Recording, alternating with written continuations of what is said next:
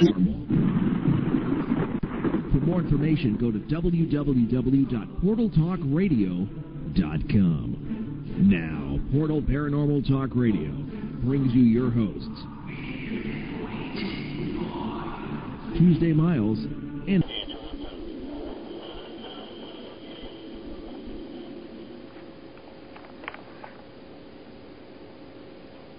Hey, welcome to Portal Paranormal Talk Radio. I'm your host, Tuesday Miles. And I'm Angela Thomas. How are you, Angela? I'm just fine, Tuesday. How about yourself? Well, I'm going to be a little quiet today, actually. I lost a dear friend of mine this week, um, a 30 friend. She was a neighbor and a friend, and um, we we buried her today. And so, you know, today, um, you know, I want to send out my condolences to the Hall family, and um, and I would love to dedicate the show for my good friend Karen, um, you know, who we really miss and, and love. And um, it hasn't been an easy week. It really hasn't, Angela. But you know, I have to say, with her death, though, um, I have learned some just awesome lessons along with it, and and so there's that you know that take that you get from it sometimes, and then you get that give. So. You know, um, I think in itself, though, that um, with the lessons that, that I really did get out of out of losing my friend, and, and the experience that I had with her, because I was with her, you know, and, and, and was able to see her up until her her last breath. But um, you know, and and and then you know I was there with her. I had left the house about ten minutes, um, and, and I had been gone from the house for about ten minutes, and when um, her husband called me after that, let me know that she had gone. But you know, I mean, just some amazing experiences, and we could talk about that another time, and maybe I can ask some questions for our guest today. And uh, why don't you introduce our guest that we have on today? I'm really excited about this. Well, our guest is Bob and Fran Ginsberg of the Forever Family Foundation. And what synchronicity, Tuesday, that you just mentioned, because Bob and Fran are the founders of the Forever Family Foundation that helps with grief support. And they also provide scientific research on the afterlife. So we do have them on the line. Welcome to the show, Bob and Fran. Well, thank you very much. Um, and uh, we're so sorry to hear about your friend uh, Tuesday, and, and um, we wish um, you and her family, um, our thoughts will be with you today. Thank you very much. That means a lot to me. Hi, Fran. Hi. How are you? I'm doing well. I'm I'm I'm in the moment with you, and I I know it it is a difficult thing, um, but the one the one thing I I think we all have to look towards is the concept that and that science is verifying with us is that our loved ones really are with us, even though they're not physically visible to us And all the time. Absolutely. And and and I just I know I was going to say I wish you loads of signs from her, but I just know you're going to get loads of signs from her in the next couple of hours, days, weeks. She's still with you. I, I believe that. I really do believe that. You know, it's just that, and and because the fact that she, you know she did have a very strong belief in in in her in God and and um, you know and was such a great person here on us. And so I think the fact of it is is that you know there's there's reasons to stay around love. There's reasons to cross and and go further what you need with that. But I believe too that you know our loved ones do stay around and still continue to send love and receive love from us. Don't you think? Oh yeah, yeah. And and you know what? And it doesn't minimize our pain. Our our, our pain is our pain. They're not here, and there's an emptiness, and that doesn't go away. Fran, do you believe that with the knowledge that you and Bob have gained through your foundation with scientists and mediums and, you know, just a, a, huge amount of uh, discoveries, does that help you on a personal level know that those friends and loved ones are truly living on? Oh, absolutely. And and Bob and I we debate this all the time because I seem to have um, some sort of and and I think uh, some of your listeners may resonate with this an inner knowing that I've had all my life, and it doesn't come from um, what I was taught at home or what I grew up with. It was just something that I knew. And um, now, having gone through a very deep personal loss, um, it was almost validating that this this information that I had with me all along, even as a child, when close relatives would pass, um, I seemed to um, have a, a place in my mind that told me that they were still around, that they were okay, and that they were definitely in a better place. And now here I am, an adult, many, many, many years later, and and we've put this foundation together. And and now I'm working with scientists who are basically saying, oh, what you knew so many years ago really can be validated. Well, you know, when people say it, they're in a better place, you know, I mean, we always want to say that. We think that that's the first thing we want to say to somebody. You know, they're in a better place, and then of course the person who is, you know, the one left behind say, they're not in a better place. The better place would have been with me. Mm. And I hmm. think about, well, in, in a better place though. I mean, it's like you know we enjoy all these good stuff. We go to concerts and on cruises and good food and good friends, and then we get to the other side. Do the do their visualizations still continue to enjoy the things like that, or is it what is it that they do? You think that they do enjoy more over there than here? Go ahead, Bob, because Bob ahead, and I Bob. are going to differ on this. Yeah, Bob. Well, I.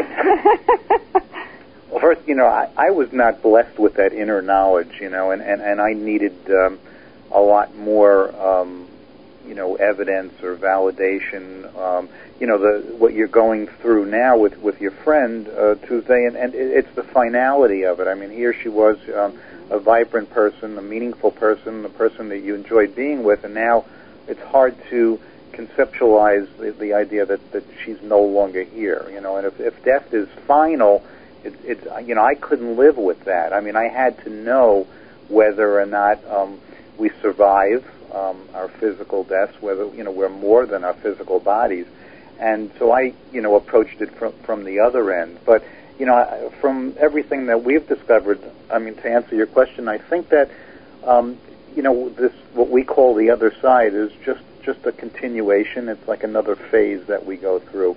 Obviously. Um, we're entities of thought, but thoughts are, are, are very, very powerful. You know, the, the science shows us today that thoughts can can move physical objects. They can make imprints on on, tape. They can um, transmit thoughts to you um, when you're in a, a dream state or meditating, or perhaps you know just in, in a waking state. So um, I think that when you're, we're on the other side, that we can manifest all of these physical things if they make us feel more comfortable, um, and we can you know, but we have the ability to be in many places at once. Um, if we had a, have a particular interest, we can just manifest it by thought. So, um, you know, most of the uh, uh, accounts that you know, the, of course, nobody knows for sure. We're going by uh, mostly channeled messages and, and um, uh, you know, mediums uh, telling us um, what they have learned. Mm-hmm. Um, and and examining the you know the physical evidence here, but of course that's the question everybody wants to know: what's it really like? But I, I don't think that it's far fetched to think that we can um, live pretty much any life that we want. I think it's a mistake, though, to think that some people think that when you, we cross over to this other side, that somehow we're immediately endowed with this um, uh, vast knowledge of the universe. You know, and I, I don't think it works that way. I, I think that you know we go through a learning process on the other side, much the way that we do here in the physical. Um, so you, you know, know I've, I've heard a lot of people. I say yeah. I heard. I've read a lot of uh, people who have de- described that same thing, Bob. That that we don't automatically, uh, you know, encounter wisdom and, and we're ready to work and we know why we're all here. Um, but uh, those with near-death experiences have described hearing beautiful mu- uh, music, unconditional love, the wonderful uh, light that is associated with God. Uh, what are your thoughts on that with working with mediums and those people in science? Have they mentioned this to you? Yeah, and, and near-death experiences um, perhaps are the the most evidential uh, th- thing that we can examine because here we have people that are totally deprived of, of all senses. I mean, their their their brains show no uh, no uh, activity. Their uh, their hearts have stopped. They have shown no reflexes, so by all definition, you know, they're dead. Um, and so they have no sensory capability, and yet at the same time, they, when they get, you know, revived, and modern technology today, more and more people are uh, coming back, and they describe all of these unbelievably sensory experiences. They they um, they see colors, they touch people, they have conversations, they leave their bodies, um, and um, the thing that's extraordinary about these the people that go through these experiences is that it, it they're life changing. It's not something uh, where you know an hour or two later um, they say ah you know maybe this really was you know it stays with them pretty much for the rest of their lives. Um, and and they, they, they a lot of them transform their, their physical existence and, and make drastic you know life changes. So I mean it, would take a, a um, some pretty compelling evidence to get somebody that changed their life, don't you think? Absolutely. Yeah. So I, I think that um, uh, it offers us, uh, us, uh, you know, lay people and scientists, you know, some tremendous um, evidence. And and um, when you think about those cases of near-death experience where people leave their body um, and describe uh, the goings-on in the, not only in the operating room but in the surrounding rooms in the hospital and on the roof and so forth. I mean. Um, it's very hard to explain how somebody that uh, has no senses and is, is physically dead can can repeat um, conversations and tell uh, you know describe in great detail their surroundings.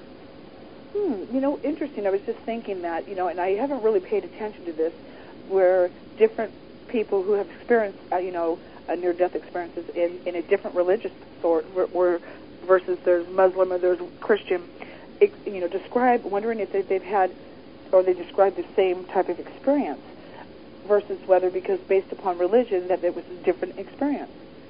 Yeah, it, it, it's it's a good question, and and, and research shows that um, we do um, when we when we encounter these things, our um, social upbringing and religious beliefs enter into the picture. For instance, you know, somebody in in um, um, in the uh, east, you know, might uh, see um, a glowing entity, and they might describe it as as Buddha, you know, or they might descri- describe it as Muhammad, and and here in, in this country, somebody you know might describe this being as, as Jesus, or you know, as Moses, right. or you know, so they're seeing the same thing, but we do have conscious interpretation. That's basically what you what you're describing, and um, the experience is the same but we still have the ability to, you know, to interpret even in that state, and that's where that, or maybe the interpretation comes after we're revived, and we're, we're trying to process it through our physical brain. Well, you speak to a lot of researchers on the survival of consciousness and separation of mind and body. Uh, has that altered in any way? Are they pretty much consistent in their findings?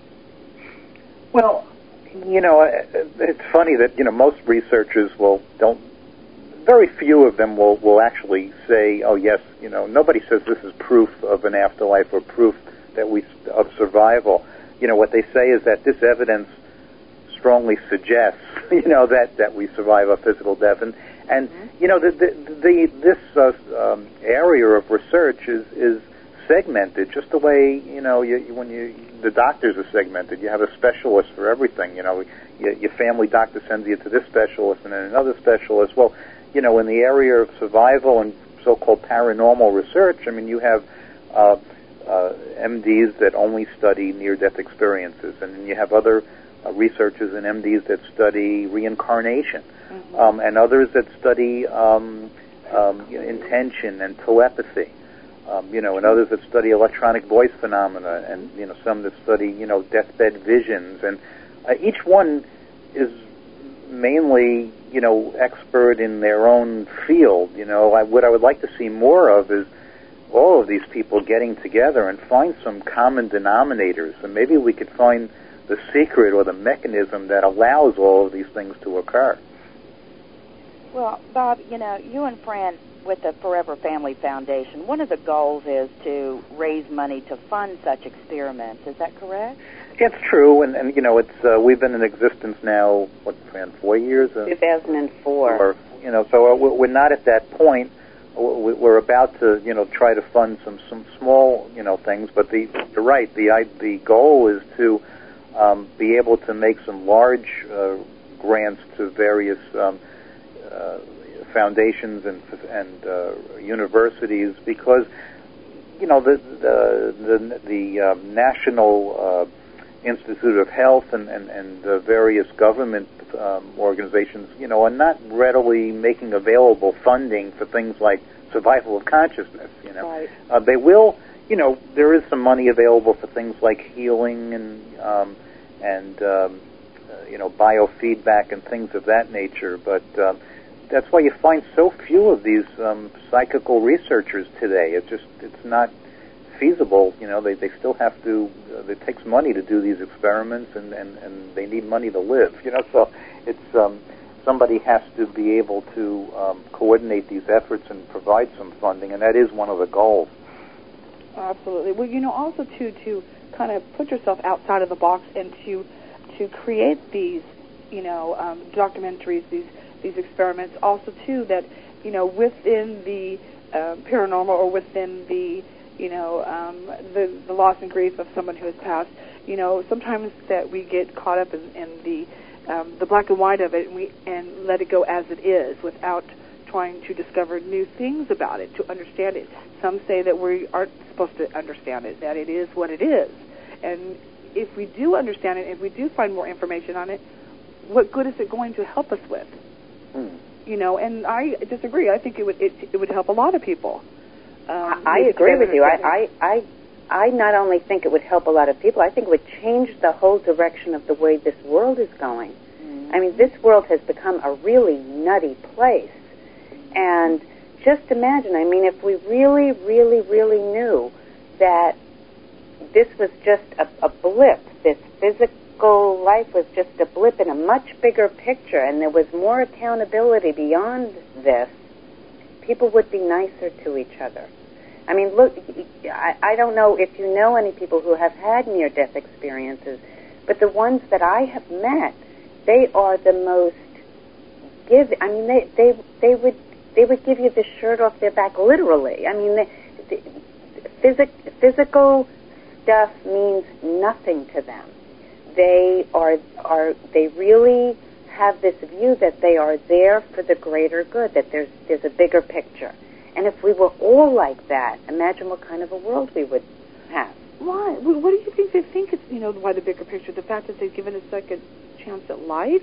Are they using it as, a, you know, it was their gift to be brought back? Or they've seen what the other side is?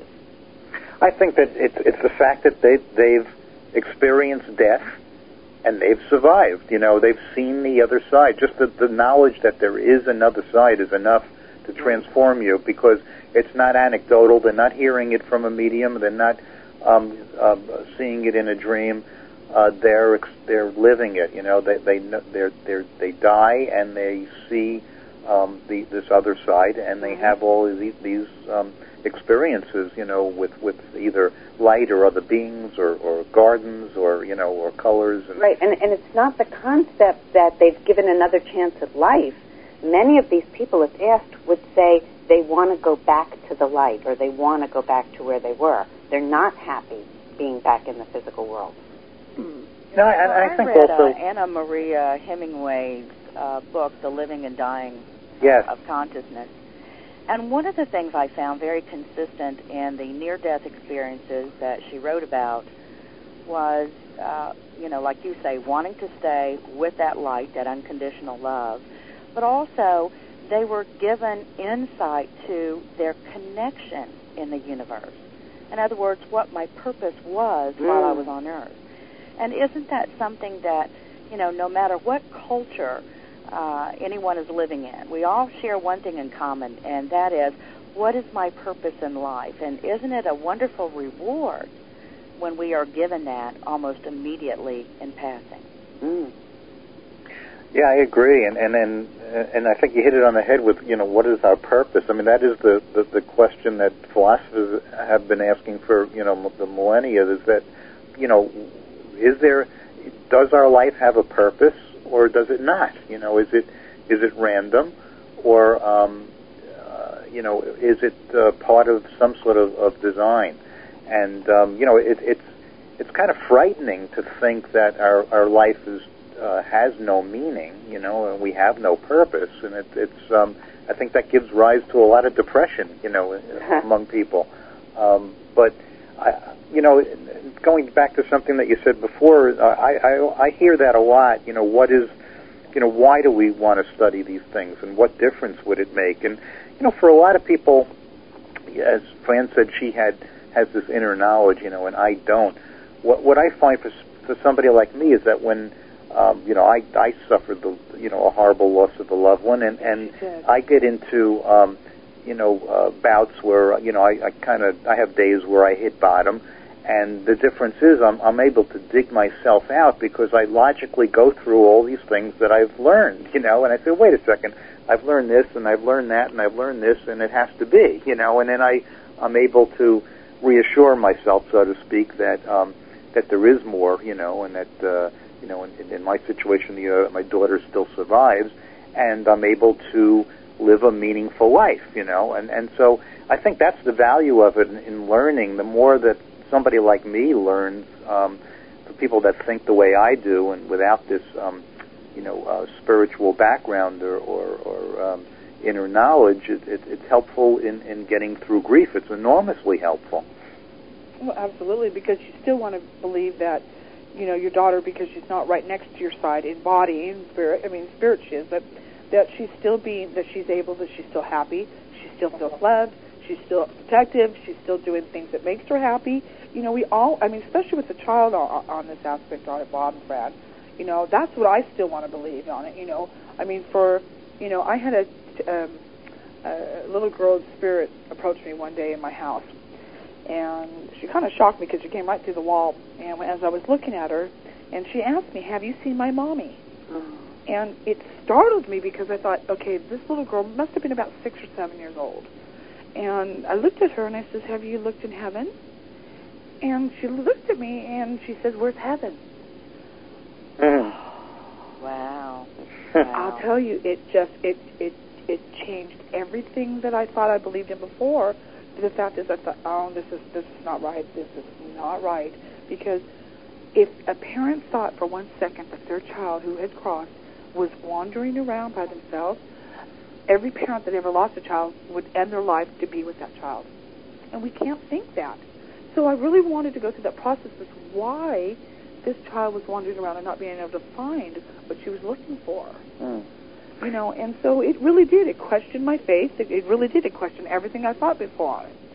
You know, and of course, you know, we we processed it to see the reason what happened, why she was in that, you know, situation and stuff, and you know, and I guess you know the same thing too. With the fact is, is that she passed before her parents didn't, you know, why they didn't meet up, I don't know. I don't have that answer. All I know is that what I could do to help her, you know, luckily with me, I'm a medium on that, but still, I still didn't really understand it. I was very mad I was very mad at God because of that. Yeah. Well, did you sense from that experience that that she was unhappy? I didn't sense it. I just thought that she. I felt that she was very confused. Yeah. And I felt the fact is, is that there wasn't much education with her or knowledge about um, maybe maybe maybe even God or any of that aspect of it. Maybe the her belief system. She really didn't have much of a belief system. There wasn't much that she you know.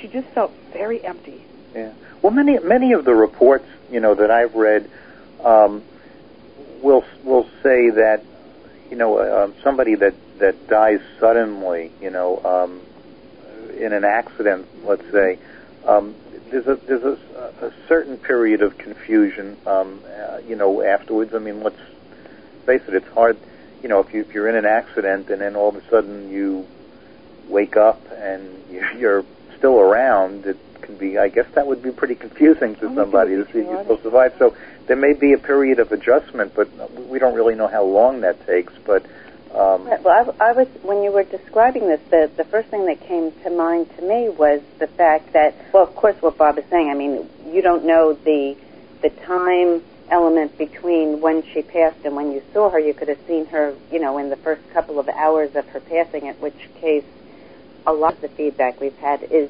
that um, somebody would be faced with confusion Mhm. not, if they died suddenly because Mhm. they don't expect to be crossing over. But on the other hand, if her parents or her mother, as she was looking Mhm, for, was in such deep grief that she was shut down and the child wasn't able to get to her, now comes to somebody who's open and kind of asking you, can you find my mom so you can make the connection for me? Ooh, good point. That's Very the way point. I would see it because um, th- we we see that very often where, and, and particularly in talking about this entanglement of the universe, is that there needs to be.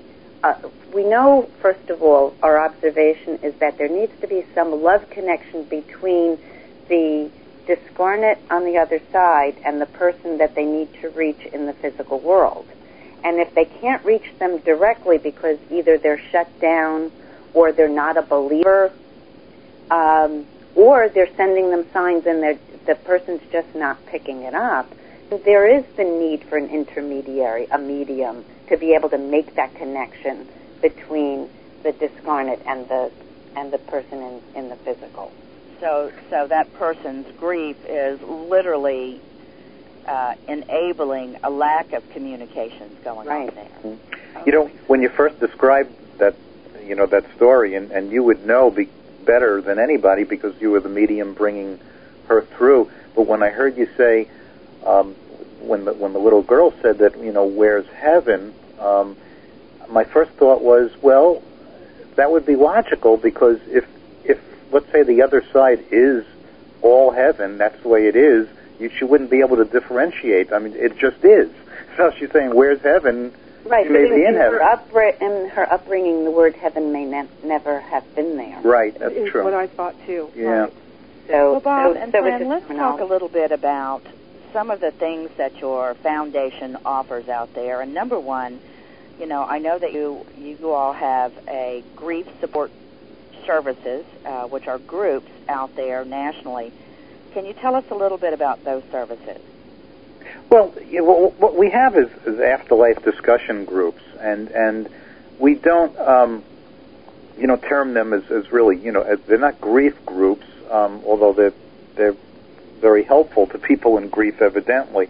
Uh, you know, what we try to do, since you know we're not therapists and we don't have, you know, professionals uh, running these groups, we have you know moderators, um, but it, there are groups where um, people they're safe, you know, small groups, let's say of 10 to 20 people, and it's for the purpose of discussion and sharing experiences and learning about, you know, research and and um, you know we find that just providing um, information and allowing people to share things. You know, they might be in a group and say, "Hey, I'm not crazy. Somebody else is going through this as well," um, and they might learn a little bit more about some of the things we were talking about about near-death experiences or, or various things that suggest that our minds can act independently of our brains and and so forth. So people tend to um, uh, you know learn uh, and and feel you know a little bit better about their situation you know from from these groups.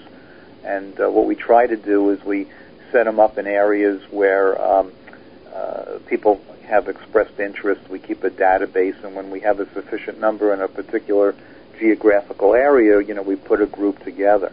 And uh, so that's really, you know, sort of the backbone of the of the foundation because that, that's, you know, it's out there and, and doing the most good, you know, out in the field, so to speak. You know. Right, and and I think historically the way um, the concept came about was um, after we had lost our daughter, we were seeking support, and uh, there's a wonderful group um, in the United States called the Compassionate Friends, and it's it's for parents who have lost children.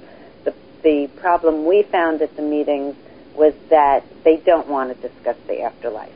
They don't want you to um, to even go there. Their concept is you're in grief. We're going to teach you how to live with your grief.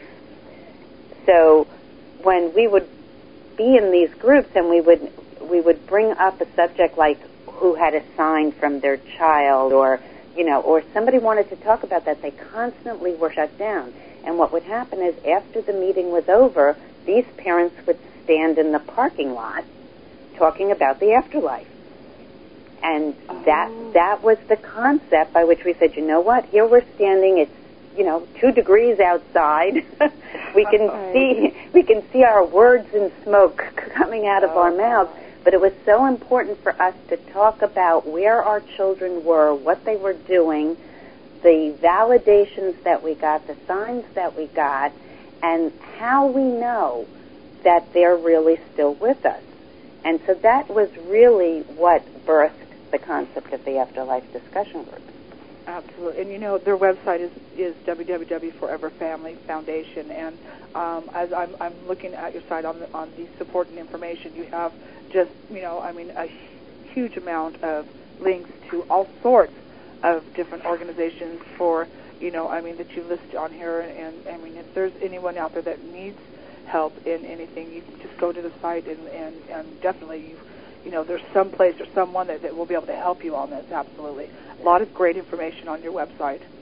Well, and you know, also uh, the Forever Family Foundation uh, has uh, a section of science and discovery, so that you are able to read some of the uh, scientists and researchers' uh, information. You also have Signs of Life Radio. Can you tell us a little bit about that? Well, we we started um, a radio show about two years ago, and um, what we do is we invite um, you know, uh, various uh, guests, uh, uh, medical doctors, researchers, scientists, authors, um, practitioners, mediums, and so forth. And and um, we had uh, we some of them have written books. We'll discuss the books. We'll have a um, you know in- interesting discussion um, on some of the shows. Uh, matter of fact, we just started um, a new format, you know, once a month where we have, uh, we call it the gathering, which is basically an on-air afterlife discussion group. So we have a panel of people that um, on our end, and then we open it up because there, uh, there are a lot of people that can't physically make it to an afterlife discussion group. So we have an interactive one, you know, on the radio. Um, so you know, the, it, it's worked out uh, pretty well. It's it's able uh, we're able to spread the word, you know, in that fashion, and um, um, works out well, you know, being over the internet, so people, you know, you have global listenership, as as you well know. And what day and time does that? It, uh, we have that uh, every Thursday evening um, from 8 to 9 p.m. Eastern Time. And they can find that link on your website? Yeah, the link is on our website. Okay. Um, we also, you know, in, in an effort to um, educate the public and, and, and, and do some fundraising. Every year we have a conference. I mean, last year we had a big conference in San Francisco, and we had, you know, um, presenters from all over the world coming in. And this, we're having a, a one-day conference um, coming up um, in New York uh, November 8th.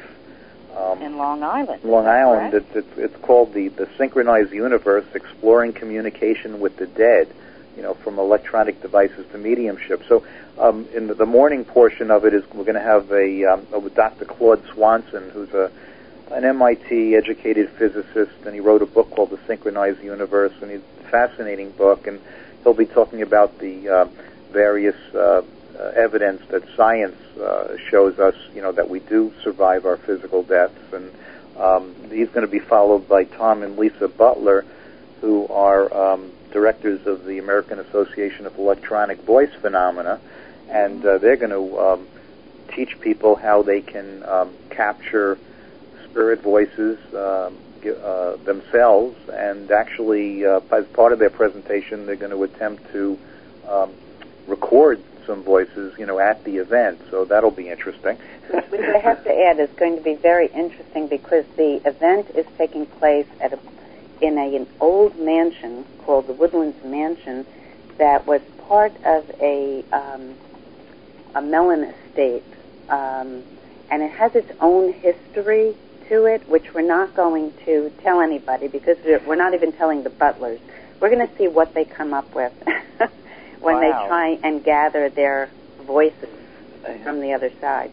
Wow. And, and then in, well, in the, if in the afternoon, to the portaltalkradio.com site or the foreverfamilyfoundation.org website, you'll find more information on that particular event. So that's your second annual conference called the Synchronized Universe, right? Right. And we're, we're going to combine that on the afternoon session. Is going to be a, um, you know, a, like a gourmet luncheon with, Mm. um, and we're going to have ten uh, mediums there that are going to be doing spirit communication. So that'll be uh, an interesting part of the of the festivity. Right. And our um, our keynote um, uh, medium is Suzane Northrop. Oh, very good. So um, Where's she had my some. ticket? I know. Who's doing the cooking? Are you doing the cooking, Bob? yeah, yeah. you wouldn't want that. Wow, Uh, you know. I want to ask you before you, the death of your daughter, did you believe in mediumship? Did you believe in psychics and messages from the other side? Um, honestly, no, I didn't. I, you know, I, if you if you talked to me, um, uh, you know, six seven years ago, I would have probably fought you, you know, every step of that way. I just couldn't conceive of it. So, you know, I was totally closed minded to it, and of course, um, you know, I couldn't argue. Um, it took a, it took a while for for me to to believe in it. You know, I mean, I, I I was I was smart enough to keep writing down all these things that were happening that was strange, and then you know, one day, you know, it hit me like a ton of bricks when I put ten or fifteen statistically improbable occurrences together, and then I realized that um, it was foolish to think that you know that this, this wasn't real. And of course, I, you know, we had an unusual circumstance where, uh, you know, the morning of of uh, my, you know, our daughter was um, killed in a car accident, and, and the morning of the um, of the accident, you know, Fran woke up at, at three o'clock in the morning and, and shook me, and I said, "What's the matter?" And she said, "Something horrible is going to happen today."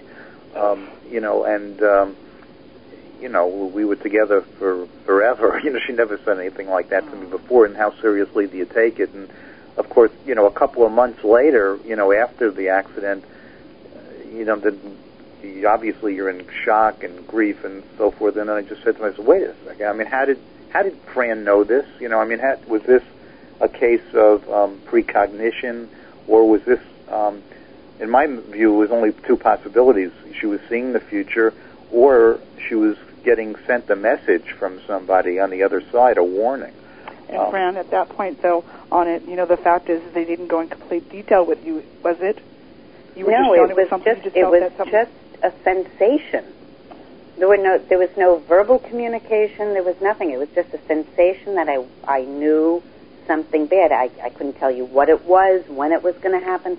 Just that something very very bad was going to happen. And didn't that shake your faith at all, thinking that why didn't they just follow through with the full message and I could have saved my daughter that day?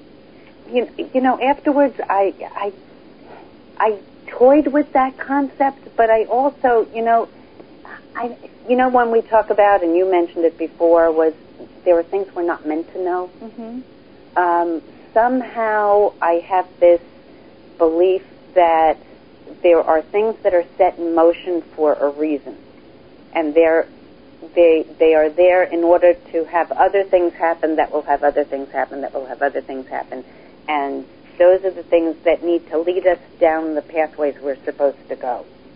And I don't so, necessarily uh, agree with that, but i okay, okay. Oh, oh, here we go. We, oh, we got on now. but then, you No, know, I mean, it's- is that I, it's a good question that you asked because Yeah. yeah, I mean that that that uh, bothered is uh, would be putting it mildly. I mean that really um, was torturing me afterwards. You know, if only we were able to get a clearer message, or maybe if we were more open to it, or maybe um, if if if the communication skills on both sides were better. I mean, if we weren't meant to know, then why was she getting the warning in the first Absolutely. place? Because look where it brought you. It brought you to the point where you can understand that her her death was not for nothing. that exactly. You know, and and Exactly and right if now. you were to go, you wouldn't have survived this long. Well, not just that, because you know, and and I, I would not say the fact is is that I'm going to take your daughter so that way you can help a, a million other people, you know, and I, I don't think it's that, but the fact it is, look how many more people that you are helping through this. This, you're right. Her death is not just ignored. This is look at the good that's come from it, even though it's something that you would rather not have.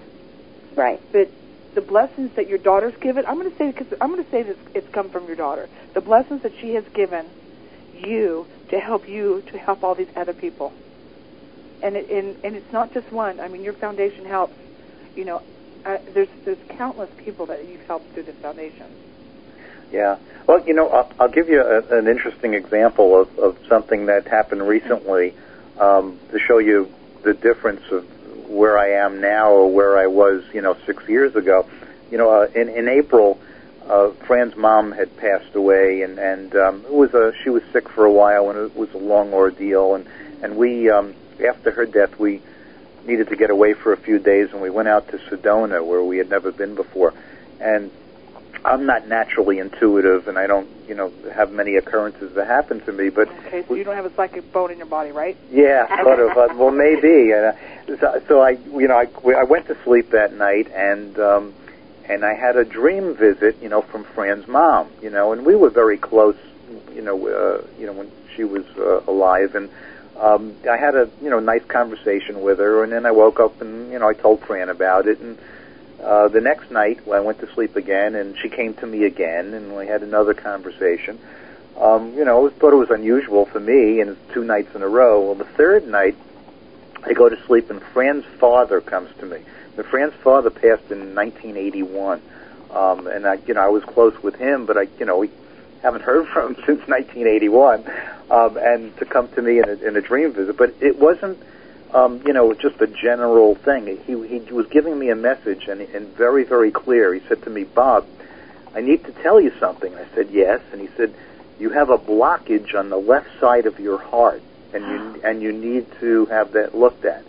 You know, so I I, I woke up and I'm I said, you know, if it was if it was six years ago, I would have said, oh come on, this this It's a dream. a dream. It means nothing, you know. But you know, knowing what we now know, you know, I said to Fran, it would be, I guess, it would be silly for me not to, you know, check into it. So when we got back to New York, um, then I said, all right, I, I guess I should go see a doctor. And then the next thing was, okay, I'm going to go to a doctor, and he's going to say, why are you here? And I'm going to say, because my dead um, father-in-law came to me and told me I have a blockage in my heart. So, you know, what I had to find the right doctor, and and then we remembered that we had uh, there is a doctor in Manhattan. Uh, his name is uh, Dr. Kelman, who's a he's a medical doctor, but he's also a, a holistic practitioner, and he's a very uh, he's a kabbalist, and he's very spiritual. So I figured here's a guy that I could go to, you know. And I went there, and he said, "Why are you here?" And I told him the whole story, and then he said, "Well, um, you know, we'd be foolish not to look into this." And to make a long story short, you know, he called me. He started doing a battery of tests, and he called me up and he said, "Look," he said, "I don't think that you have a heart blockage. You know, however, you have about six risk factors that if we leave unchecked, you know, undoubtedly you will get it. You know, so you know, we took corrective action, and and and these things were all reversible, and and um, you know, uh, you know, and, I- I'm doing fine. So you know, he just he calls me up and he says, "I just want to tell you," he says, I, "I think your father-in-law must love you very much," you know, because you so you know, th- there's an incident, you know, that I'm I'm now knowing what I know, I'm open to it, you know, whereas before, and I'm sure a lot of people today would just look at that and say, it, "That's nuts," you know. I, I you know, and well, you know what? We're opening the doors to possibilities. Yeah. And with your foundation, with our show, with many others, are open opening up the doors for others. You know, look outside the box. You know, you'll be surprised in the things that you see. Look for the pennies on the ground that your loved ones are leaving you, the trail to let you know that they're okay. I mean, there's all these signs that our loved ones on the other side are trying to give us. And if you're not going to look outside outside the box, you're gonna you're not going to see them. You know, and they work hard. I think they really do work hard for them to do that. They do. I I believe that that is this is not a simple task for them to communicate and and give us signs and do the things that they do. Yeah, I mean, even in the process of mediumship that that, that you do, I mean, you, you know, it, it's you're working hard, but you know, you, there's nothing that's going to happen unless they're able to work just as hard or harder to get them get through to you, right? Oh, absolutely. Yeah.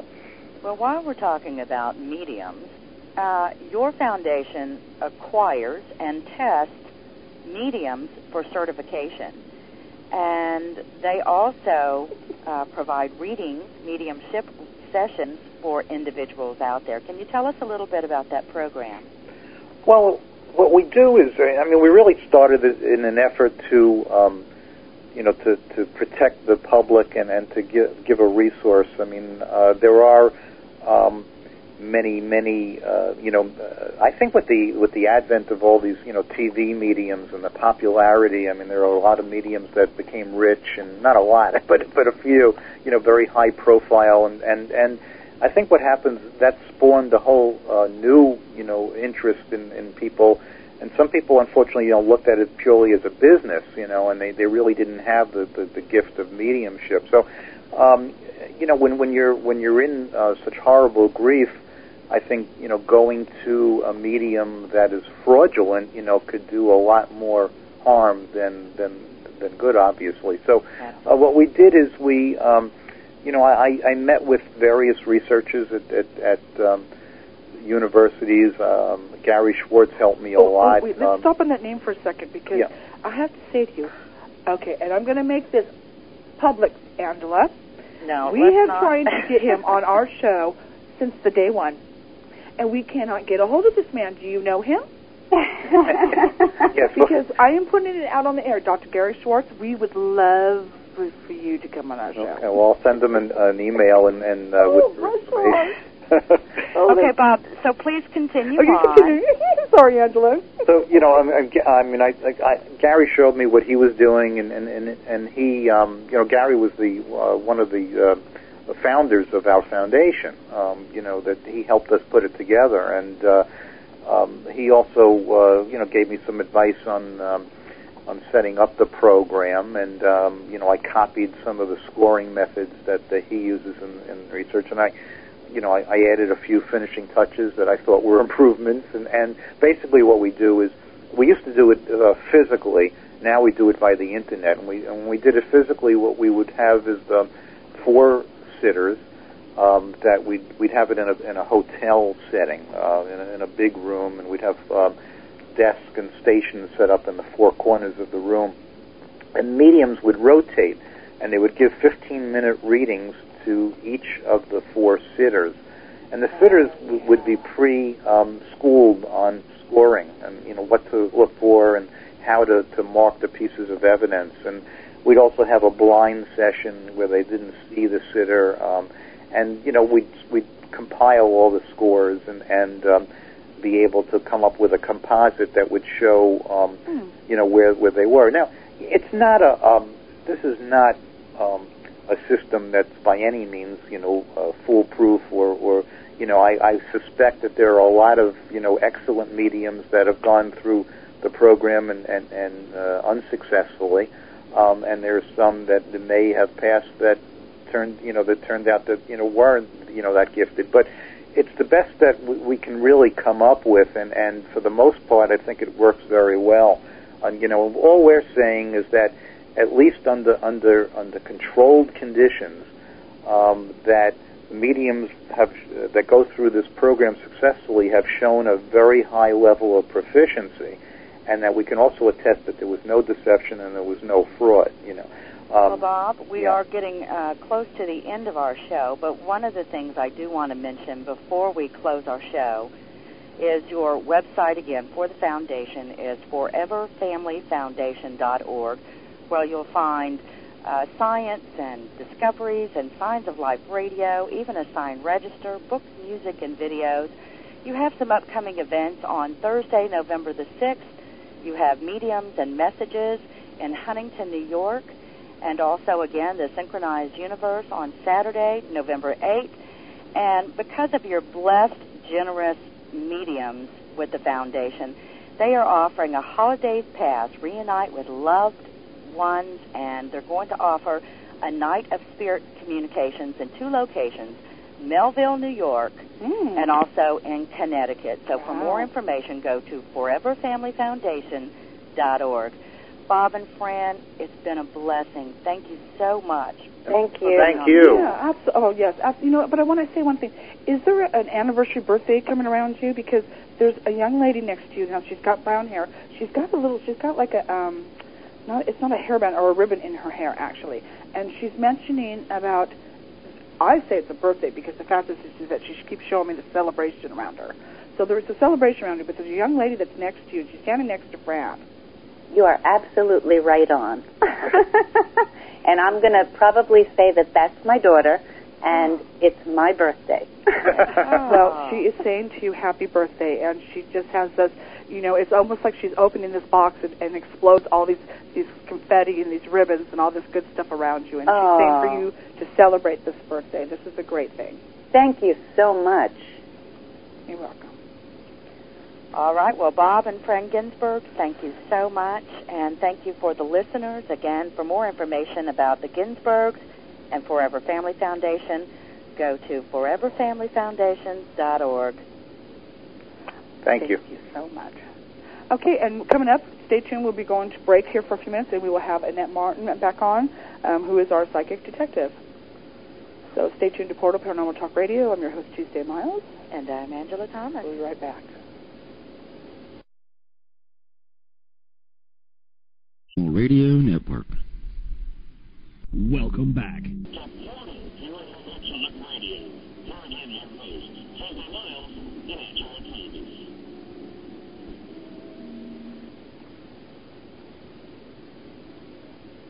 And welcome back to Portal Paranormal Talk Radio. I'm your host, Tuesday Miles. And I'm Angela Thomas.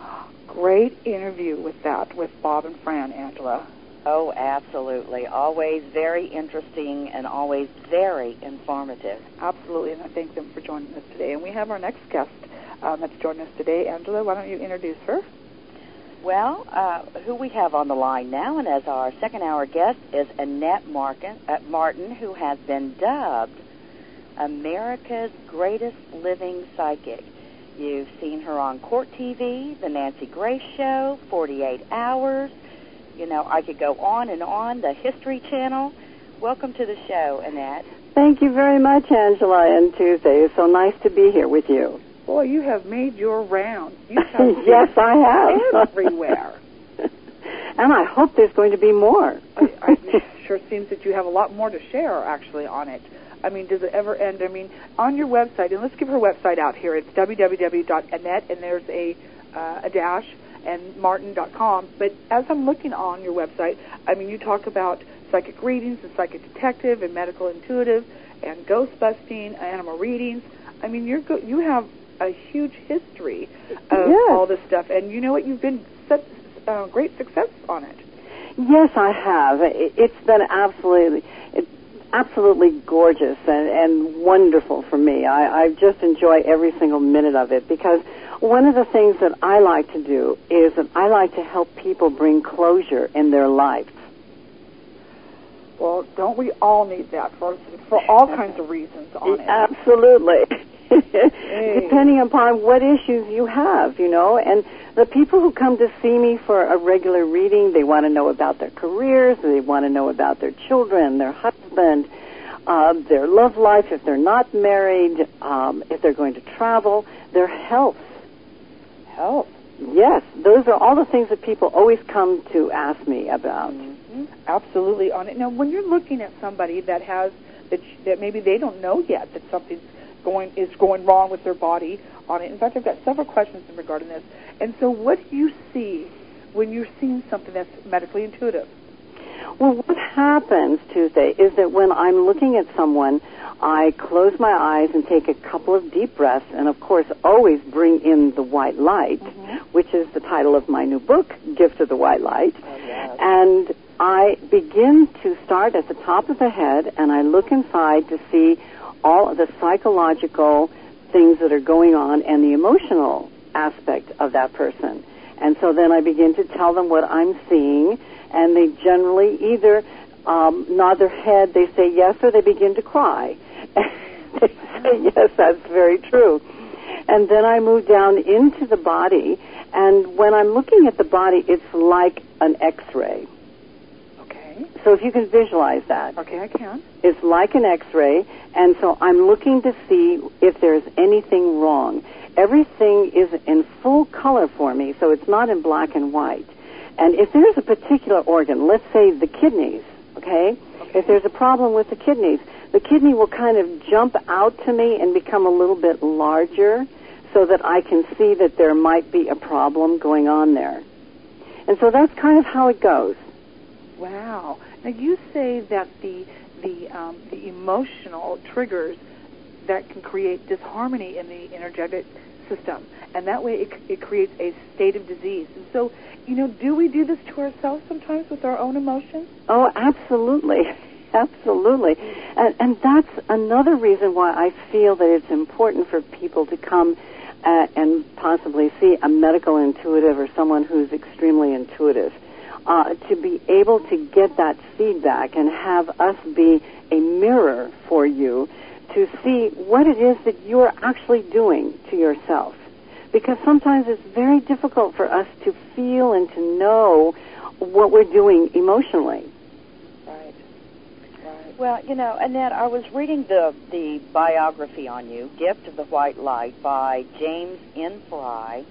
First of all, I got to tell you, fabulous book. Thank and you. while I was reading it, I kept on thinking, what? and you know, at, there were times where I just felt so badly for you, and of course, I have to remember what a blessing you are to so many people out there. But can you tell us a little bit about my biggest question? What is the gift of the white light? The white light is something that I have been seeing ever since I was a little girl. I was an only child, and so every night when I would go to bed, I would feel and then I began to see this lovely white light all around me. And I was being raised in Catholicism, so I immediately thought that, oh, this has to be from God. And I was, you know, maybe three, four, five years old when all of this was beginning to happen. And so I would just sort of snuggle up in this wonderful white light and just feel so taken care of and so enraptured by the light. And as I grew, what happened was the white light would always seem to be there. And as I became aware of my intuition at seven years old, then I was told by my personal guide that I needed to use this white light. And all I had to do was to visualize it coming down through the top of my head, through the frontal lobe, and uh, bring it down through my body and have it go out into my aura. And so that it would give me energy and it would also help my intuition. You know, does that have to does does intent, faith, and belief have to play a part in this also too, though, Annette?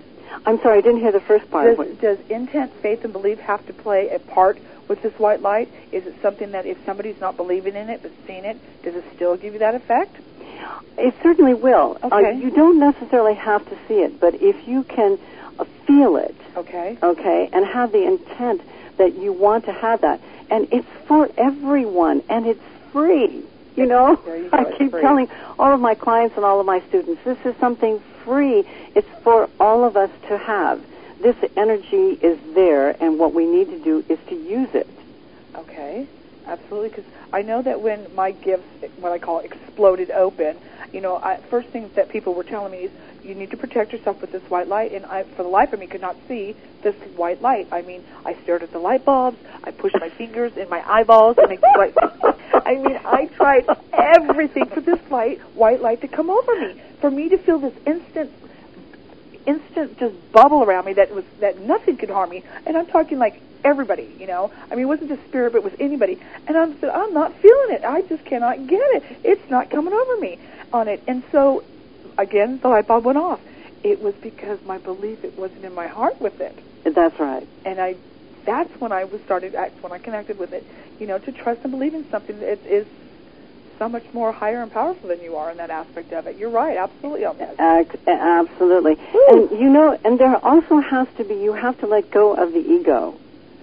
And that is one of the things also that I teach my students is that you need to let go of that ego and you have to trust in that energy and you have to trust and know and believe that it is there. Okay. Now, when you say with this, it says with the physical diseases appearing as external manifestations of disturbances to our energy fields, and so is it that these these diseases also radiate into our in, um, into our fields, into our auras? Oh, absolutely. That God energy does. Absolutely. And that's what this white light is, is Okay. definitely um, a God energy, as Okay. far as I'm concerned. That's what I see it as. Can we use that for healing? Oh, absolutely. Okay, that's yes, I do, actually. Okay, so you do use that for healing. That would be, to me, a, a good thing that we have the ability to help aid in our healing. oh, absolutely. Okay. Um, What- we we can use that and to help ourselves.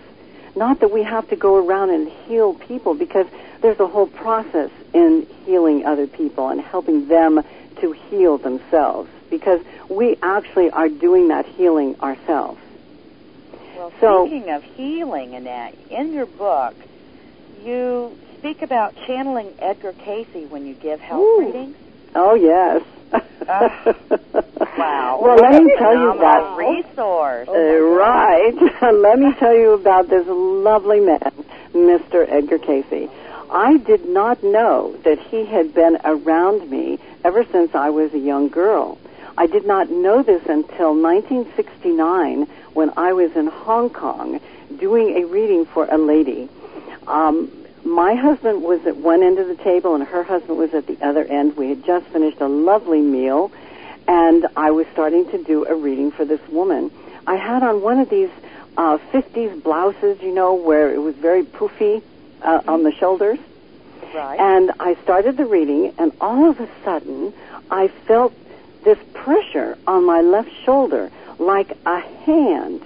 And I felt this hand pushing down on my shoulder. Well, the lady sitting across from me, all of a sudden, her eyes just got huge and round, and she's pointing. She couldn't even talk, and she's just pointing at me. And my husband is looking, and he's going, ah, and he goes white. Her husband goes white. I thought they were both going to faint, and I'm sitting there going, somebody is pushing down on my shoulder, and I don't know who this is. And I turned, and I couldn't see anyone. Of course, there was no one there. And the tears started coming, and all of a sudden, I heard this voice, and he said, Annette, this is Mr. Edgar Cayce, and I am here to help you with your medical readings. Oh my gosh! I Oh, was just that is beside myself, and of course, more tears. And I continued. The words went out of my mouth so fast that I could hardly take a breath. I mean, he was just giving me all this medical information about this woman. And the next day, she went to her physician and verified everything. It was 100% accurate. Well, that is So, an amazing, amazing Mr. story. Cayce- One of the other things in your book, and you've got so many things in your book. It's absolutely fascinating, by the way. Thank You you. talk about when you were young and you were praying at St. Gabriel's altar, and a white mist comes before you. Can you tell our audience about that? Oh yes, um, I had gone in the church and I was praying because I was distraught and I wasn't sure what was happening in my life because at that point in time I wanted to be a very famous opera singer or a movie star. And all of these things that I was doing, picking up things about people and knowing what was going on with them and being able to see inside of bodies, it was becoming very confusing. And I thought, well, maybe since I'm going to Catholic school, maybe God's trying to tell me that I'm supposed to be a nun. So I went and I'm praying in the church, and as I'm praying, I look up to the altar, and there is this mist that begins to form. Oh my gosh! I thought, oh, what is this? Oh Lord, mm-hmm. is Jesus going to be, appear on the the altar? Is God going to appear? What is this? And out of the mist comes this very tall man with nothing on except something around um, his uh, waist Oh, and covering everything that should be covered. Okay, yeah, we got the grape leaves going there. Okay. Yes, and I'm just, you know, like I can't talk, and and he told me that he said not to worry, that he was my guide, and his name was Kama, and he's been with me since before I was born, and he will be with me until I die in this lifetime. Cool. Well, you are just very, very blessed, Annette. I mean, truly with the enormous gift. And, you know, one of the things about you specifically is that you are a psychic detective who solves homicides, uh, cold case files, uh, missing persons, and things of that nature. And in your book, you were talking about, which is fascinating, about a particular cottonwood case and the victim was Patty Kalitsky. And you have the ability to get into the mind of a victim as well as the mind of a criminal. Can you talk about a little bit about that experience of getting into the mind of the victim? Yes, um, I'm able to um, go back into the scenario of where the murder takes place. And it's kind of like when I take my three deep breaths and I bring in the white light, um, and if I hold a photograph or an object of the victim or the person who is missing, um, I, and, which is a process called psychometry, Right. as you all know. hmm And what happens is I almost immediately am swept into a videotape. And I go back in time and I'm able to go to the scene or even sometimes before the scene of the murder and I pick up the conversations of the victim and I become the victim and then I can switch over to the assailant and I become the assailant. Ooh. And then when it gets really kind of sticky and kind of nasty, I become the observer. So what happens during the whole time that I'm working on this murder case is that I am playing these three different parts, which is very, very fascinating. And my voice will change. Uh, it, it's kind of a, you might even call it part of a mediumship as well as being very intuitive. I mean, it's kind of hard to describe. Yeah, that's what I was going to say. Yeah, exactly. This particular case that you were talking about, Angela, uh, had happened 35 years before I worked on it. Wow. And the captain brought out the little girl, not a little girl, but she was a, a young girl, about 19, uh, brought out her dress. And when I held that dress, it was as if this murder had just occurred. wow. So the impression of the energy and the trauma was on the clothing, which just excelled me and just swept me right into the murder scene. That's well, gotta it is a a, is an amazing uh, section of the book that, about this case. And for those of you, we are talking about Gift of the White Light by James N. Frey, and it is a biography about Annette Martin. Annette, let me ask you, how do you separate yourself, being Annette Martin, from the emotional impact of, let's say, a murder? Well, I'll tell you what, it is fairly easy for me to do, fortunately, because from the time I was nine years old until I was 18, I studied drama with a very famous actress in San Francisco at the Elizabeth Holloway School of the Theater.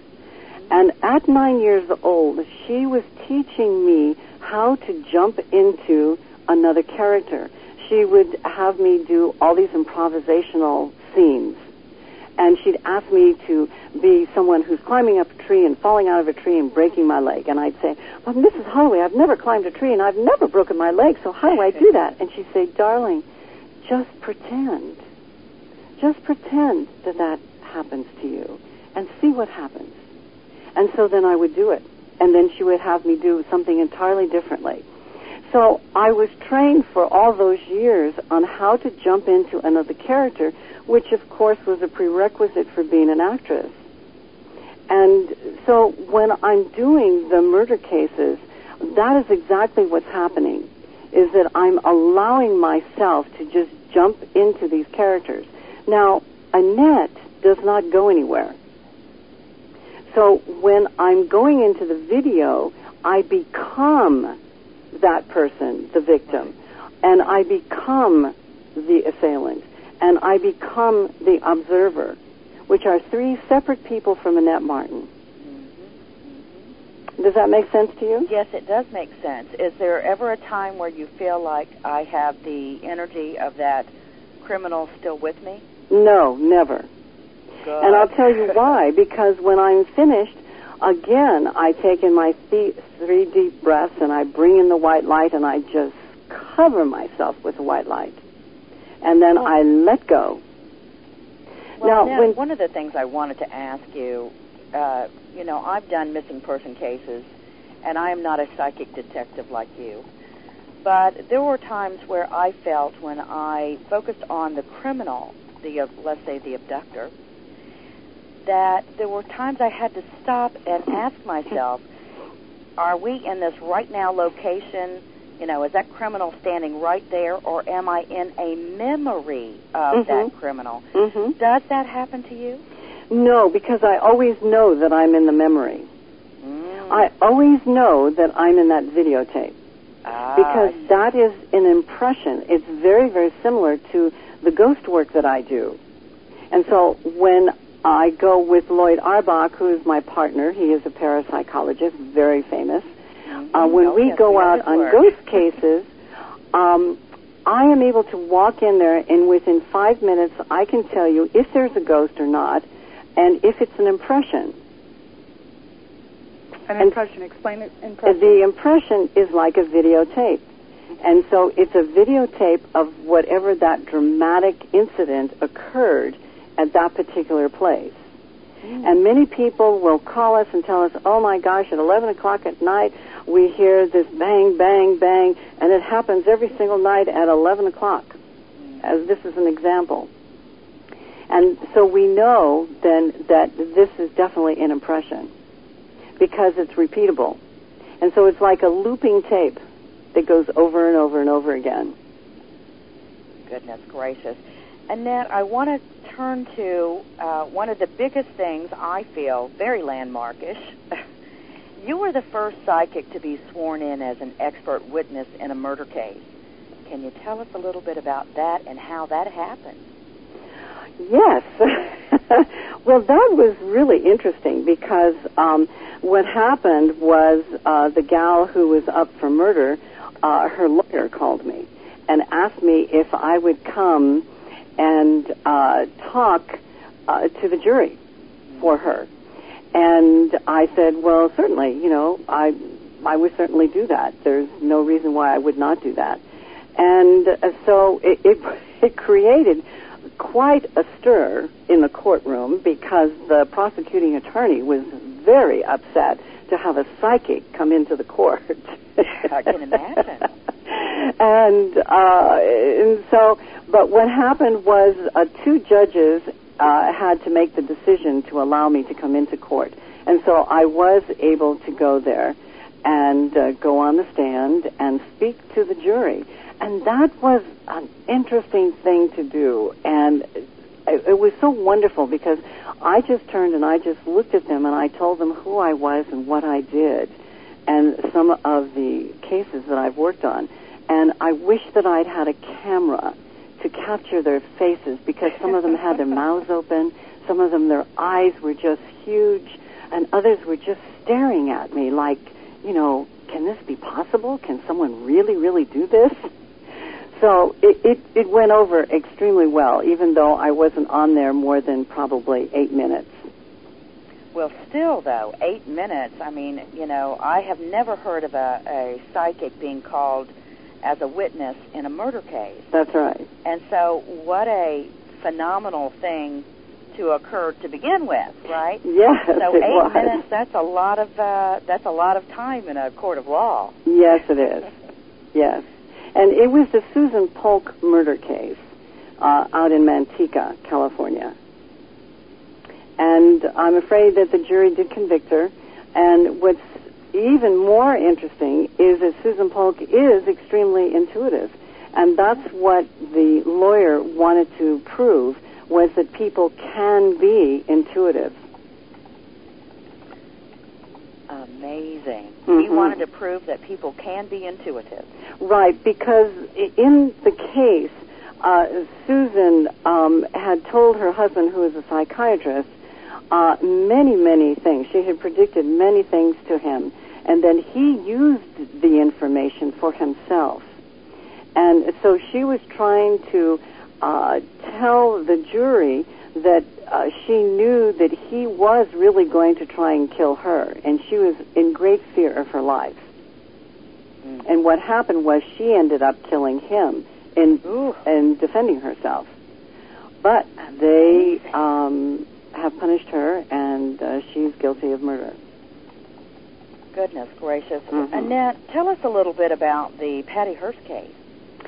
Oh yes, well that kind of came about. Um, I can't tell you too much about that one, but um, I had actually gone and done my very first murder case with the Marin Sheriff's Office uh, in uh, Marin County, California, and uh, I had been giving them a five-hour um, session on this particular case, and in the room there were judges, uh, there was the uh, sheriff and the district attorney, and a couple of FBI men, and a whole. There were about 25 people in the room when I was doing this reading for them for another case, and so after that, um, when they did find the gentleman that had murdered this particular girl, uh, they contacted me and asked me if I would come and help them with the Patty Hearst case and with the SLA bombings that were going on in San Francisco. And so I did. And that was very interesting. Well, you've you've really worked with a lot of high profile cases and some that are not so high profile out there. What about your work do you enjoy the most? What do I enjoy the most? Well, gosh, you know, that is really difficult to say because I enjoy so much of it. Um, I love doing the murder cases and finding that person who murdered someone else because I feel that is so wrong and it just makes me very angry. And so when I can find someone who committed a murder, uh, I, that makes me very happy.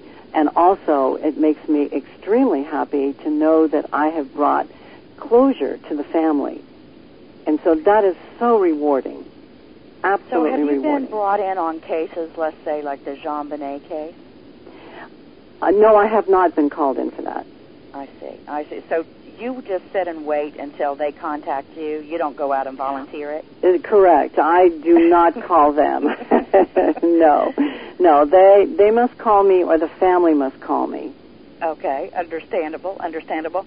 And now we have a virtual auditorium on paltalk.com, and one of our listeners in the auditorium is asking, "Do you ever have dreams about events before they happen?" Oh yes, yes I do, I do. And in fact, uh, years back, I was getting very traumatic uh, predictions uh, about um, world things that were going to be happening, uh, dealing with other countries and what was going to happen, what was going to go on. And it got to be so stressful for me because I knew that I couldn't call the President of the United States and tell him. Mm-hmm. I mean, you know, who's going to listen to a psychic? Right. you, Right. you can't do that. And it became so stressful that I didn't know what to do with the information. And of course, this was about 20, 25 years ago. And where, you know, we were not as acceptable as we are today. So I just said, okay, to my guide, Kama, I said, look, I can't do this anymore. You, you can't be giving me all these things because I can't do anything about it. And so they stopped. But now, uh, what I will get is sometimes before um, the family or the police agency will call me, I will sometimes pick up on a case before I even know about it. How so? Yeah, that's very interesting. So you pick up on the case before it's ever publicly acknowledged? No, no, after it's occurred. Oh, after it's After it's occurred, uh huh. Because you see, once it's occurred, Tuesday, it's out there hmm in the ether. It's out there in the energy fields. I see. I see. Mhm. Is there ever a time, Annette, when you get scared by precognitive things, uh, or even the cases that you're working on? No, no, I, I don't get frightened. Mm-mm. So No, you feel that that's the white light that is with you? Yes, yes. And also, um, what I have, I also feel and hypothesize on is the fact that I believe to be a psychic detective, you need to have a certain type of personality. You need to be able to uh, accept this as reality. This is what's happened. This person has been murdered. We do have a murderer. Okay, and we're going to solve it. Um, I, you need to also have a very happy type of personality. Uh, if a person has any kind of sadness or melancholiness to their personality, what I have found in my students is that they have great difficulty, especially in doing police work. Mm. So not all psychics do psychic detective work. Oh no, no. I was, there's only a handful of us in the world. right, right. Yeah. Well, as I've seen, by the way, on Court TV, and you're very fascinating and very, very gifted. Thank I you. have to say. Now, you talked about teaching in that. Can you tell us a little bit about uh, what you do teach to individuals out there? Yes, well, actually, I stopped teaching at the moment because I'm so busy. but um, I do have a new book out uh, that's called Discovering Your Psychic World. And this is a workbook, and it's a compilation of my teaching of how to um, work on your intuition and how to develop it. So now, where can we find that Discovering Your Psychic World? Well, you can find it on my website. That's probably the easiest at www.annette-martin.com. Very good. And very they can good. order well, I know directly. The Gift of the White Light is a fascinating book. And when I was reading it, I felt like James Frey was my neighbor. Oh, You know, he, he would love to hear that. close to him, uh, as though he was relaying everything about your work and who you were, and and you know, one of the things that really stuck out, and you know, I said in the beginning of the show that I really felt badly for you, uh, was a time when he talked about your friends turning on you. Mm-hmm. Mhm. And one of the things that was mentioned was the phenomenon that took over like witch burning mobs. Do you think that there are people out there today, in our world today, that are fearful of psychics and would maybe even harm them now? I don't think they would harm them. No, I, I- I don't get that feeling at all. But I do feel there are a lot of people, of course, who are still very skeptical, and a lot of people who are afraid. And you know, the people who have a lot of fear about it are people who they themselves have fear about really knowing who they are. And I think that seems to be the root of it is that if we don't know who we really are and how we really feel, then anything that's kind of strange out there, we- we become very fearful. Well, isn't like any psychic that doesn't want to re- really read themselves because they don't really want to know, you know, they don't want to Exactly. hear it. They don't want to hear it within themselves about the fact is, is that it is what it is, and you know, we're telling ourselves the truth, but yet we don't, we're not ready to hear our own truth. Exactly. You know, you also do um, work with uh, finding missing pets, Yes. missing animals, and stuff Mhm. like this. And I think this is really important because people do treat their animals as their children, as their family member. And the fact how devastating it is is that when a pet runs away and it becomes missing, you know, the thought of it is is that they're out in the cold in the wild and they're going to get hit and they're going to get killed and you know, I mean, and so on and so forth. And so, you know, people, how can they contact you for this on it? What would they need to do for you to be able to help them? Well, what they need to do is they need to go to my website, like I said, www.annette-martin.com. And on the upper left-hand side, they will see a big button up there that says schedule a reading. And what you do is you go up there and uh, click on that button, and it's going to take you to a couple of pages where you fill out your name, and you can choose the time and date when you can come and see me or have a phone reading because I do phone readings all over the world. And, and you say come see you, and you're located in I'm in Campbell, California. Campbell. Oh, beautiful area. Mm-hmm. Nice area that you picked up. That's near San Francisco. Yes, Yeah, it is. A beautiful area on it. And so, when you when you go looking for a missing pet, is there certain things, certain signs that you look for? How do you how do you find? Well, what I do is I ask them to send a photograph of the animal. Mm-hmm. and also to send a map of the area Okay. where the animal was lost and to mark it on the map as to where the animal was lost and if there had been any sightings to also mark that on the map. And then what I do is I psychometrize the photo of the animal and I track the animal. So I'm kind of like a bloodhound. Let's describe to people who don't understand what psychometry is, because you've mentioned mentioned that a couple times. Right. Psychometry is when we hold an object or a photo and we're able to pick up the very subtle energies that are on the photo. Because you see, when we take a photograph of ourselves, we do leave an imprint of energy on there. And did you know that the Maasai in Africa will kill people if they take their photographs? No. Because they're afraid that you're taking their whole spirit away. Interesting And very interesting. It is, and, and, and maybe that's the reason why on some photos that I take, I mean, and this is this is the part where you think, am I seeing things? Am I hallucinating? Why is that picture still moving? Uh-huh. Have you seen pictures such as that? Yes. That is crazy. Mm-hmm. It's the energy. You're seeing the energy on okay, the photo. Now, now I know I'm not crazy by myself. You're not crazy. You're not crazy. Somebody else has seen those because I have to say that I have seen photos move. Still photos move. Mm-hmm. And, you know, of course, we rub our eyes, blink, blink, blink, walk away, come back, and still moving and thinking, this is impossible. Yeah, no, How it's the can energy. or spirits manipulate something like that? Well, they're not manipulating it. Okay. What it is is the actual energy that the person has put into the photograph.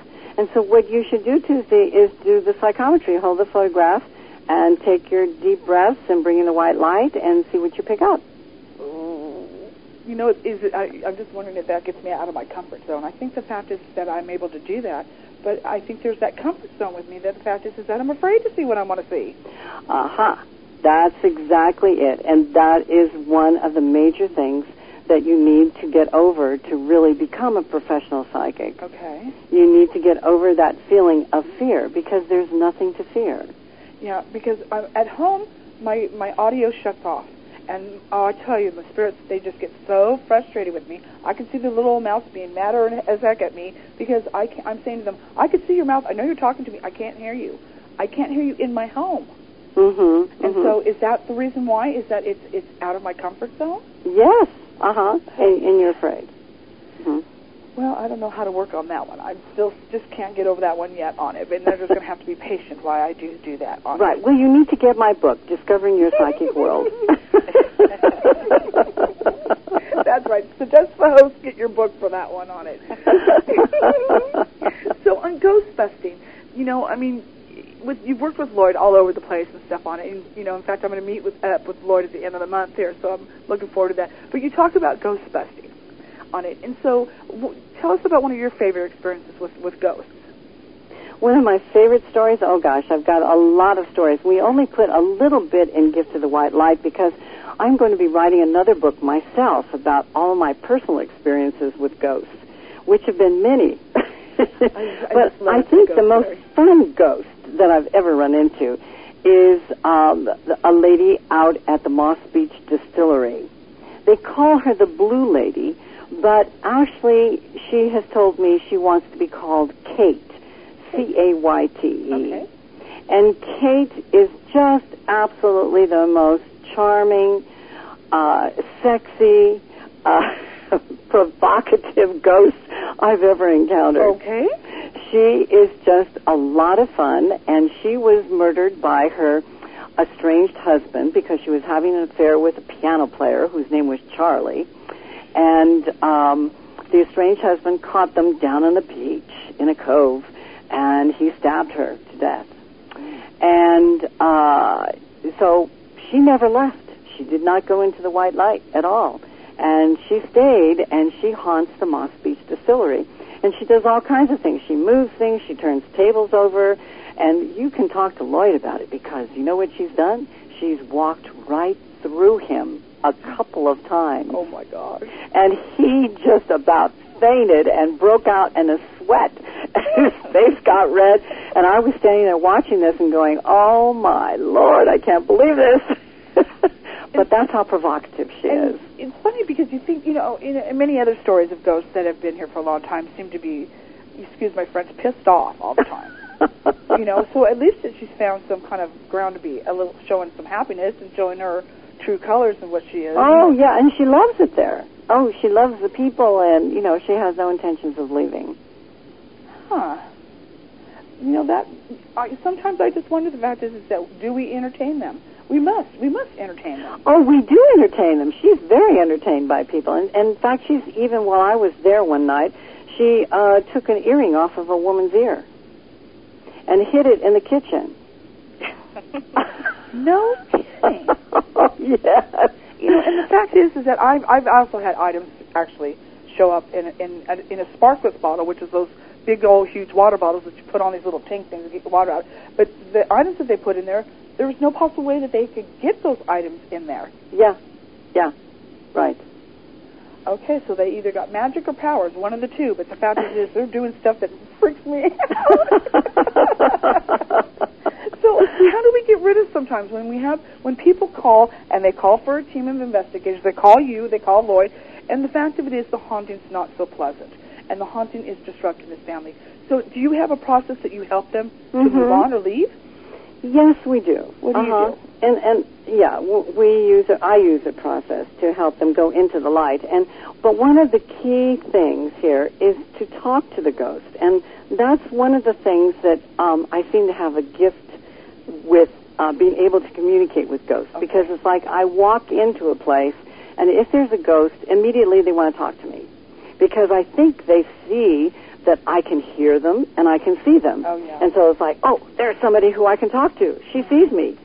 and so Absolutely. I always ask them, you know, why they're there, what happened, um, why are they staying, um, is there something that they haven't finished, is something that they need to do, is there anything I can do for them, and would they, at the end, then I ask them if they would like to go into the light and join their family or their friends.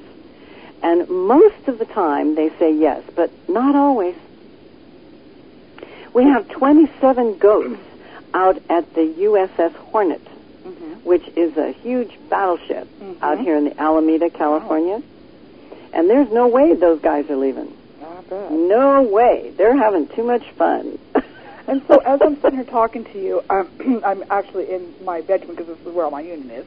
Um, behind me, my bed, of course, and I'm, I'm hearing my bed creak, creak, creak, creak, creak, and I'm I know there's something sitting on my bed. I know it's walking across my bed, and there's there's a lot of. So the fact is, how do I weed these all out? Because they just keep coming. Do you have that problem with your own home? Do you get a lot of activity in your own home? Um, I get activity, but they usually come just to give me um, information, Okay. or they've come to observe me. I've had several Native American Indians come because at that point in time in my life, I was doing a lot of things with a medicine man in Taos, New Mexico, and they were coming to check me out. And it was just absolutely amazing. and my poor husband, you know, when you're lying in bed and I go, oh, uh, honey, by the way, uh, there's a Native American ghost standing here next to me. he does very well. Okay. So it's just So- really by But I do not have them tripping across my house and, and doing things. No, that does not happen. Hmm. I'm gonna have to do something, learn that technique or something because they just, you know, I know they love me to death. I do know that, but there's comes a time when. Okay, are you sitting down and talking to them? Um, I, I do give them my time. I do. I do. You know, I set aside times and I let them know that you know on so and so day or later on tonight, meet me here. This is where I'll be. I'll sit down. You know, I do. But see, the once once I do that, then they go get their brothers and sisters and aunts and uncles and friends and nephews and all that good stuff, and they bring them all in. Well, y- honey, you need to be a little firmer with them and tell them, you know, that you can't have that. Yeah. That you need to have your privacy and you need to have your life. Right. I do. You know, and then there seems to be that I do get that respect. I do. I do get that respect, but um, you know, it's just I just feel like the fact is, is I, where I'm sitting at in my area, um, there just was there's just a lot of activity. there just Mhm. is, and they just maybe I'm just the only medium in the area. Well, that could be. Okay. Yeah, that that could be. And Okay. and so they want to come and talk to you. Okay. Uh, are you doing any automatic writing at all? Um, no, I haven't done that. Why don't you try that? That's what I'm picking up. Okay? Okay. Sit down, get a pencil, okay, and Okay. a pad of paper that has lines on it. Okay. And it, let the pencil just rest on the paper and close your eyes and take in the white light and just let your hand go. Okay. And have a tape recorder going, okay? Okay. And so if you begin to hear things, then start talking. And just let your hand, and even if it's just scribbling, just let it be there. Okay. Yeah, I did have one the other night ask me what I wanted. He asked me what I Oh. wanted, and I and, and I really I have to say, I shook my head and said, "What I want, I want to know what you want." You know, and I thought that was very interesting on why that question was really asked me. What do I? What do you want? I actually recorded it on the EVP. What do you want? He said. There you go. You need to tell him what you want. Oh. If he's asking you what you want, then maybe he can help you get what you want. Oh my gosh. Ah, yeah. it's the forehead. Oh my gosh, Angela. Well, Annette, thank you very much for being on the show tonight. And for listeners, please go to www.annette-martin.com to learn more about her book on discovering your psychic world and Gift of the White Light by James Frey. Well, this went too fast. Absolutely too fast. It certainly did. It we did. could talk forever. It did. I know you could. Well, you know, we'll have to have you on longer next time. I will help. I hope that you'll come back. And, I certainly will. Oh, wonderful. Thank you so much. I really had fun. Oh, I did too. It was a pleasure, Anna. Angela. Everybody out there, thank you for listening to Portal Paranormal Talk Radio. Um, I'm your host, Tuesday Miles, And I'm Angela Thomas. and God bless all you all, and have a great week ahead of you. Take care of yourself and each other. We'll see you next week. Bye bye.